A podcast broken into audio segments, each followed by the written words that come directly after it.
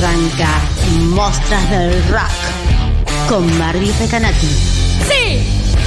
Mostras del rock, Barbie Recanati. Laura Animada. Animada. Por futurock.fm. It's been seven hours and 15 days. Iba a decir una cosa que no tiene que ver con la columna, pero no, no puedo ahora. Hola, Barbie Regalati, ¿cómo estás?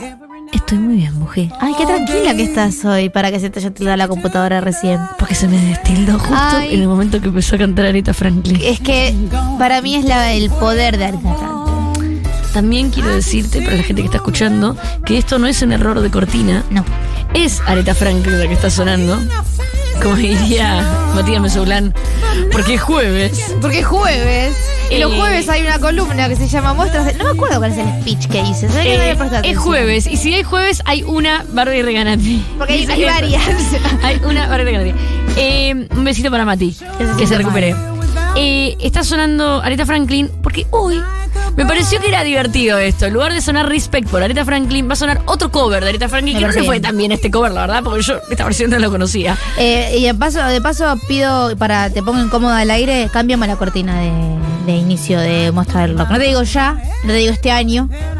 Me vendría bien porque vos sabés que muchas veces cuando estoy eh, escuchando la radio y empieza a sonar Respect, tengo un pequeño pico de ansiedad Sí, pensando que estoy por salir al aire. Exactamente. Y si yo quiero escuchar no puedo Respect, disfrutar la canción. Es como, ¡ah!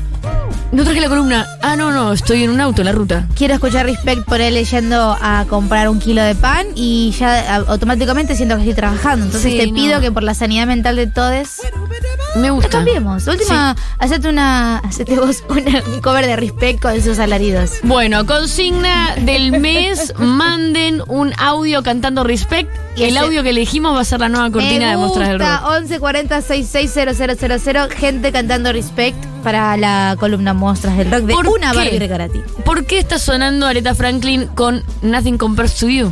No tengo idea. El 21 de abril, hoy es 21 de abril. Es 21 de abril. El 21 de abril de 1990 llegaba al puesto número uno en Estados Unidos la canción Nothing Compares to You, cantada por Johnny O'Connor. Quiero aclarar ahora que no, no sé exactamente, viste que es como. eh, según el lugar del mundo en el que estás, no sé cómo se pronuncia el nombre de Johnny O'Connor. Yo le digo Johnny O'Connor. Sí, para mí es tipo Yanida, como Sí, pero sabes que es Sinead, es Sinead. Porque ella es irlandesa. Pero Es como que su nombre en, en, Tengo en el la- UK es Sinead. Tengo la pronunciación ¿Cómo exacta eh, por fonética. Es Sinead O'Connor. Bueno, yo voy a decir Sinead. Yanid, bueno. Janine O'Connor, 21 de abril de 1990, llegaba al puesto número uno. Sí. Yo hoy, en estos próximos 20 minutos, voy a hablar de que Prince le escribió esta canción a una chica con la que se obses- obsesionó y prácticamente armó una banda para levantársela. Odiaba a Janine O'Connor. La canción llegó a manos de ella en modo de venganza de un productor que se quería- estaba despechado por, Prince. Eh, la elevó y la rebajó y arruinó también la carrera de Janine O'Connor en muy poco tiempo y ha llegado a ser perseguida en la ruta corriendo por Prince arriba de un auto. De todo esto voy a hablar, pero ¿por qué? Porque el 21 de abril, pero del 2016, Sí. 16 años después del 21 de abril de 1990, Vamos, Barbie, con las matemáticas. se moría Prince. ¡Ay, no! ¿Qué? Y falta un dato después. Que es tipo. No, el dato, pero para, para ese dato tenemos que seguir pasando Sí, canciones. ya porque sé, pero gente. digo, es, es- es una historia medio. Ya, ya me da un poco de miedo. El círculo me parece lo suficientemente poético como para hacer esta columna hoy. Claro. No hay otra razón. No es que hoy voy a hablar de algo porque pasó. No, dije, ay, mira estas dos fechas que coinciden. ¿Pero por qué? Porque la muerte de Prince y eh, el éxito de. Hubo un momento en el universo. Yo siento como que eh, hubo algo eh, en el universo que es como. Tal vez el peor momento, uno de los peores momentos de la vida de Prince fue el 21 de abril de 1990 cuando esta canción estaba llegando al puesto número uno en Estados Unidos. Y tal vez era como un aniversario que lo mató. Claro, 16 años claro. después. Y ahora te voy a contar por qué. Porque tal vez la gente que está escuchando. Porque dijeron, oh, Barbie va a hablar de Janine O'Connor, va a hablar de Saturday Night Live, de la foto del Papa. No voy a hablar de eso. Bien. Ya lo conocemos esa historia. Esa historia ya la conocemos. Eh, seguramente la voy a decir muy rapidita en medio de la anécdota por si alguien no la conoce. Pero voy a hablar de una historia alrededor de esta canción que tiene... Si alguien conoce esta historia, no va a conocer todos los detalles que yo voy a nombrar. Porque tiene demasiado detalle, Pero yo conozco muchas pelotudeces así que tienen que ver con cosas graciosas de la música y no tengo absolutamente Nada. idea Ay, de todo la vas a pasar muy bien. Es como mostrarte los Beatles por primera Ay, vez. qué lindo lo que decís. En 1984 Prince conoce. Vamos a arrancar por acá. Prince conoce. O vamos a arrancar distinto. Prince era Prince and the Revolution. Bien, antes de todos los cambios que tuvo No, no, no, no, no. Vamos a aclarar una cosa para toda la gente, porque toda esta historia que voy a contar la voy a contar y tiene un contexto. Prince tuvo 800 nombres de alter ego artísticos Sí. registrados eh, para derechos de autor. Escribió muchísimas canciones que nunca cantó, que cantaron otras personas, armó bandas con diferentes integrantes, donde él no era un integrante, pero era quien tocaba todos los instrumentos. ¿Qué estás diciendo, Barbie? Te lo juro por Dios, han salido de gira estas bandas. También ha cantado de fondo en las voces principales, pero no era la él la voz principal. Entonces su voz estaba en el mismo canal, entonces no hay canales de su voz registrada. Y también ha cambiado su nombre legal varias veces por problemas contractuales. En lo general todo esto era por problemas contractuales con las discográficas. Bien. De hecho, recién después del 2000 volvimos a conocer a Prince como Prince. Pero durante mucho tiempo fue un logo Prince. Sí, sí, sí. Y también The Artist, the artist, The Artist formerly, Brand, The Arcade, The, the Art artist formerly known as Prince. Sí, sí. Entonces, eh, en el 84, Prince and the Revolution, habían dos chicas, dos tortas, estaban de novias, una de, vivían juntas, una de ellas tenía una hermana gemela. La hermana gemela era Susana Melvoin. La iré buscando. Eh, Susana Melvoin era la hermana gemela de Wendy Melvoin, que tocaba en esta banda, y Prince un día va a la casa, como un gesto de amabilidad, a escucharla cantar. Cuando la escucha cantar, a Prince poco le importa lo que Susana Melvoin tenía para cantar. Lo que a Prince le importa es que se la quería culiar. Entonces se enamora dramáticamente, obsesivamente y por supuesto tóxicamente de ella.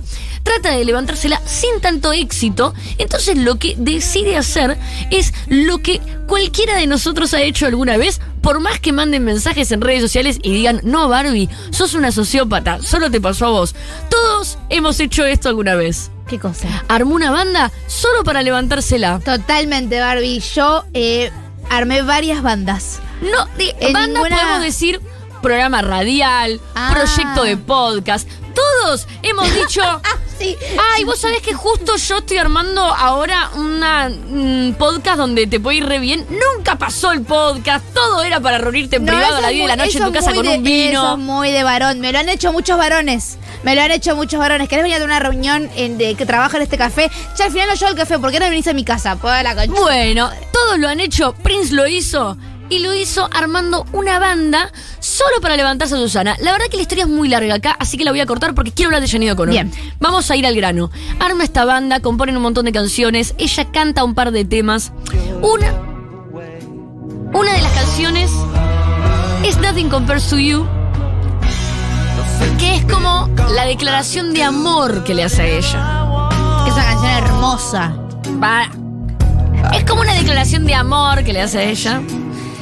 Esta es una canción ya grabada después. No hay registro de esta canción ya eh, como estaba grabada en ese momento. Bien. Y de hecho se perdieron los canales. Muy loco esto. Como muy de analógico. Como que se perdió el máster y el canal de la voz de Prince que estaba de fondo, porque tampoco era Prince el que cantaba en esa canción. Bueno, un lío. Podemos hacer una columna sobre solo este sobre disco. este disco, dale. Y está muy bien. La cuestión es que se le va un poquito el amor por Susana. No, se le pasó. Se le pasa muy rápido. Y. mm, eh, así como se le pasa el amor por Susana, esta canción no llega a nada. No sale en ningún lado, no sale en ninguna radio, no le va bien, nadie la conoce. Ni siquiera era Prince el que cantaba. Entonces, tampoco es que. Bla. La cuestión es que la canción queda anulada. Lo que Una el joda y círculo- quedó. Sí. A Prince le pasó también lo de Susana, ¿eh? así que eh, nadie se acordó. Pero el círculo íntimo de Prince, y por círculo íntimo me refiero a su manager Steve Fernoli, sabía que esta canción era muy importante para Prince. ¿Por qué? Porque Prince sabía que era una de las mejores canciones que había escrito. Pero como el ego trip de el pequeño Prince eh, no lo dejaba pensar muy racionalmente, dijo, no, esta canción es para esta boluda que ya me dejó de gustar y además se fue con otro, así que no la pienso regrabar. No voy a hacer ninguna versión de esta canción, no quiero que nadie la escuche. Chau, Bloom. Eh, se pelean, juicio de por medio, Steve Fernoli con Prince, etcétera, la vida de Prince. La cuestión es que en el 89 Stephen Nolly arma su propia compañía. y le cae una chiquita. Una chiquita que se llama Janet O'Connor. ¿Ya estaba pelada? Calculo que sí, porque en el videoclip está muy pelada. La cuestión es que mm, le dice, tengo un tema que te puede gustar para que hagas. Es este. Ah, un dato sobre Nothing Compares to You que me gustó también. ¿Sabías que Nothing Compares to You se llama Nothing Compares 2U? Claro. To You. Eso es algo que empieza a usar Prince en sus canciones. Hojaldre, no se usaba. Mirá. No se usaba, ya lo había usado en otra canción que era no sé qué, You y era un un. Y era lo que usaba Prince. Bueno, ella conserva el nombre de la canción legal, todo tal cual. Y graba esta canción. Que sí se transformó en una de las canciones más famosas del mundo. Nadie no conoce esta canción. Puesto número uno en 37 países. Estaba trabajando muy concentrado. Presta atención un segundo y escuchó Prince armó una banda solo para levantarse a Susana y pensé en Prince y Susana Jiménez. Podría ser. Podría ser. Podría ser. Bueno, igual, ¿sabes qué? Poneme la de Chris Cornell, porque la, la de Janine Cornell no la quiero quemar. Traje esta columna también. Ponémela de principio porque toca hablar un montón, ponémela bajito, así como una cosita que pasa de fondo. La cosa con Nothing Compares to You de Janine O'Connor Sí. es que para mí es una de las mejores canciones de la historia de verdad. Y no la canción. Me eh, equivoqué, perdón. Una de las mejores interpretaciones. Estoy de acuerdo. Estamos escuchando la canción de Aretha Franklin, la versión de Prince, la versión de Chris Cornell, hay una de Miley Cyrus, hay de todo el mundo haciendo versiones de esta canción. Ninguna está tan buena. No es el tipo de canción que agarras una guitarra acústica y ya suena. No. No es eh, un tema de los Beatles. Es la mejor interpretación que hay en la historia ahí al toque de Annie Lennox y Bowie con Heroes. Eh, Annie Lennox, cualquiera que, que cante Annie Lennox. Así que ese es mi top de interpretaciones. Janine O'Connor con Nothing You. Estoy muy de acuerdo. Cortando con esto, ella hace esta interpretación en 1990. La canción sale con un videoclip. El videoclip también es muy impactante. Ella llora. Supuestamente llora porque eh, es de verdad que llora. Porque la canción se acaba de morir la madre y, y la canción le hace acordar mucho a la madre. Entonces, como que deja todo. De hecho, hace poquito Johnny O'Connor escribe que no iba a cantar nunca más Nothing Uy. Compares to You. Porque después de haber cantado Nothing Compares to You, y ay, me acuerdo que lo tenía acá escrito porque pone acá, jamás volvería a cantar Nothing Compares to You. Y dice, porque después de cantar esta canción 25 años y 9 meses, me quedé sin nada que pueda usar para proveerle emoción a la interpretación. Mirá. Y me parece como muy elocuente la actitud de Jenny O'Connor. De hecho, me parece muy elocuente la actitud de Jenny O'Connor en casi toda su carrera. Lamentablemente se la trata como loca. Sí. Y de eso vamos a hablar. La canción sale en 1990 y Prince se vuelve loco. Vos pensá que el manager no solamente le da la canción a Jenny O'Connor sin que Prince se entere, porque además, eh, o sea, hizo el cover y las regalías van para Prince, no era un tema de dinero Claro. sino que le dice a la prensa que la canción se la escribió a Janine O'Connor, tratando de cortejarla. Prince no conocía a Janine O'Connor ni de nombre. No sabía quién era esta persona. Nadie conocía a Janine O'Connor hasta este momento. Entonces, el señor se entera por los tabloides que le había escrito la canción a Janine O'Connor y ella se transforma en una de las cantantes más famosas del mundo a través de esta interpretación. Y eso también es un detalle no menor. Este espadeo de pitos entre management, artista, eh, to- toda esta locura obsesiva, tóxica de la cual sale Nothing Compares to You, Janine O'Connor dice, ok, sí, dale, yo la canto, sí, no tengo problema. Y lo que no se dio cuenta es que se iba a transformar en una de las artistas más grandes del mundo. Sí, acá quiero recordar que muy poquito tiempo después, cuando ella estaba en la cima de la cima, gracias a esta canción, la invitan a Saturday Night Live. Ella va desde Irlanda, agarra una foto del Papa y la corta al medio mientras canta un tema de eh, Bob Marley que tiene que ver eh, con lo de no guerra, qué sé yo. Corta la foto en el medio en forma de protesta porque estaban en el medio de un juicio por no sé cuántas miles de denuncias de abuso sexual contra eh, el Vaticano. Mm. En, en ese momento en Irlanda había como un juicio muy grande por el tema de los abusos sexuales. Y en ese momento se termina la carrera de Jenny O'Connor, Sí. la cancelan de todos lados, La amenazan con pegarla, eh, eh, pegarle en vivo, de hecho, eh, este comediante famosísimo Por Angelito, eh, el petizo. Sale, sale en el live y dice una buena piña había que meterle a Jenny O'Connor y todo el mundo le aplaude de mío. pie. O sea, todo esto es muy famoso. Ya hice una columna solo de esto. Entonces, eh, ya todo el mundo lo conoce. La pueden buscar en la playlist de buscan- Mostras del Rock. lo buscan en la playlist de Mostras del Rock. Ya han hecho hasta videos tutoriales de lo que pasó. ¿Cómo romper una Cómo foto romper del una foto del Papa? Papa. Está en todos lados esto. No quiero hablar de esto, pero sí es verdad que ella llega a la fama medio por decisión ajena y cuando estoy arriba, la actitud que tiene es bastante genuina y orgánica y la bajan de toque. La cuestión con esta canción es que Prince se enoja muchísimo y dice que una de las razones por la que más se enoja es porque Janine O'Connor nunca le invita, lo invita a hacer una, un dueto. Y claro, porque él es muy egocéntrico. Y de hecho Janine O'Connor dice muchas cosas sobre él, vamos a resumirla, es un pequeño Hitler. Ay, no. Cuenta eh, en varias entrevistas, ella lo, lo cuenta, primero lo cuenta como algo que pasó, medio como, no, bueno, una vez me pasó esto. Y después ya empieza a contarlo un poquito más en detalle, hasta de New York Times, que ahí cuenta todo con lujo de detalle. Está todavía eh, puesta esa en online esa Sí, entrevista está para todo. Que Prince la invita a su casa Dios. para hablar sobre una posible featuring y una producción. Prince quería producirle una canción a Jenny O'Connor, le hace creer que le cae súper bien. Ella va y él empieza a insultarla. Empieza a decirle que eh, no, le, no le gustaba eh, que eh, dijera tantas malas palabras en entrevistas, que no hablara mal, que no le gustaba ni siquiera la versión que hacía de su canción, que no le gustaba, la empezó a bastardear. Le dijo, y en un "Venite a momento, comer que te voy a Pero a para, para, pedos". mientras hace esto le dice, y quiero que te comas esta sopa. Esto que estoy contando lo señor Color, no en una entrevista, en un montón, porque esto se va a empezar a poner muy surreal. Quiero que te tomes esta sopa que te hizo mi mayordomo. Y Janine O'Connor como, no, no quiero tomar esta sopa. Te tomas la sopa. No quiero tomar la sopa. Te tomás la sopa. Entonces dice, no, bueno, basta, vámonos. Bueno, estoy, vamos a mi cuarto, quiero jugar una guerra de almohadas. No, no, no. Y Janine O'Connor como, ¿cómo salgo de esta situación?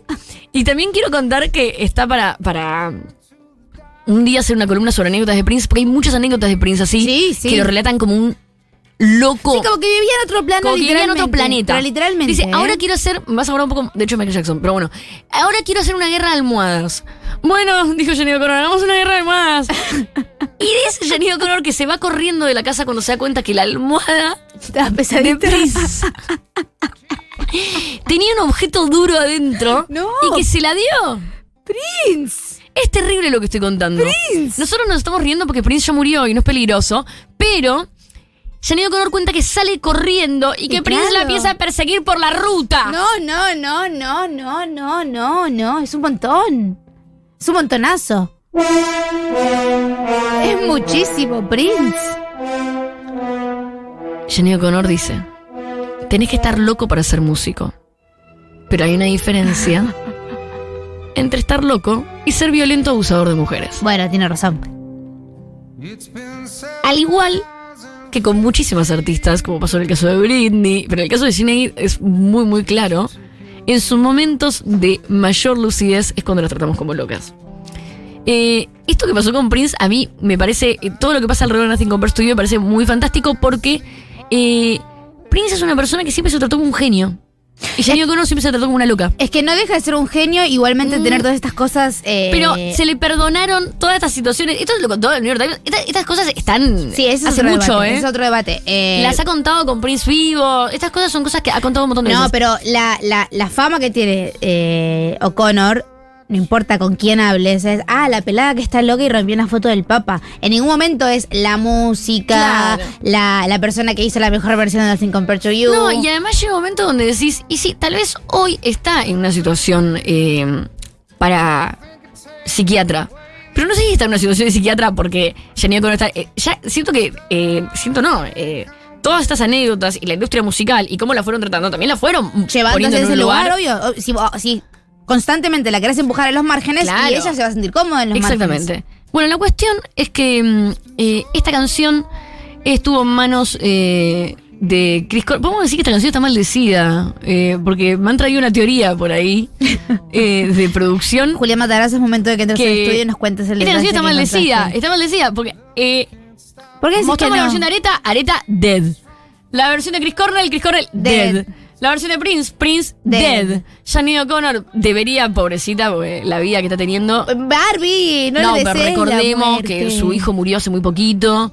eh, ella estuvo internada también hasta hace muy poco. Digo, no le, dese- le deseo la salvación. Bien. Eh, la cuestión es que todas estas versiones son reversiones de la única versión, de la real, la original, sin importar que sea la primera. Estamos hablando de la versión que hace.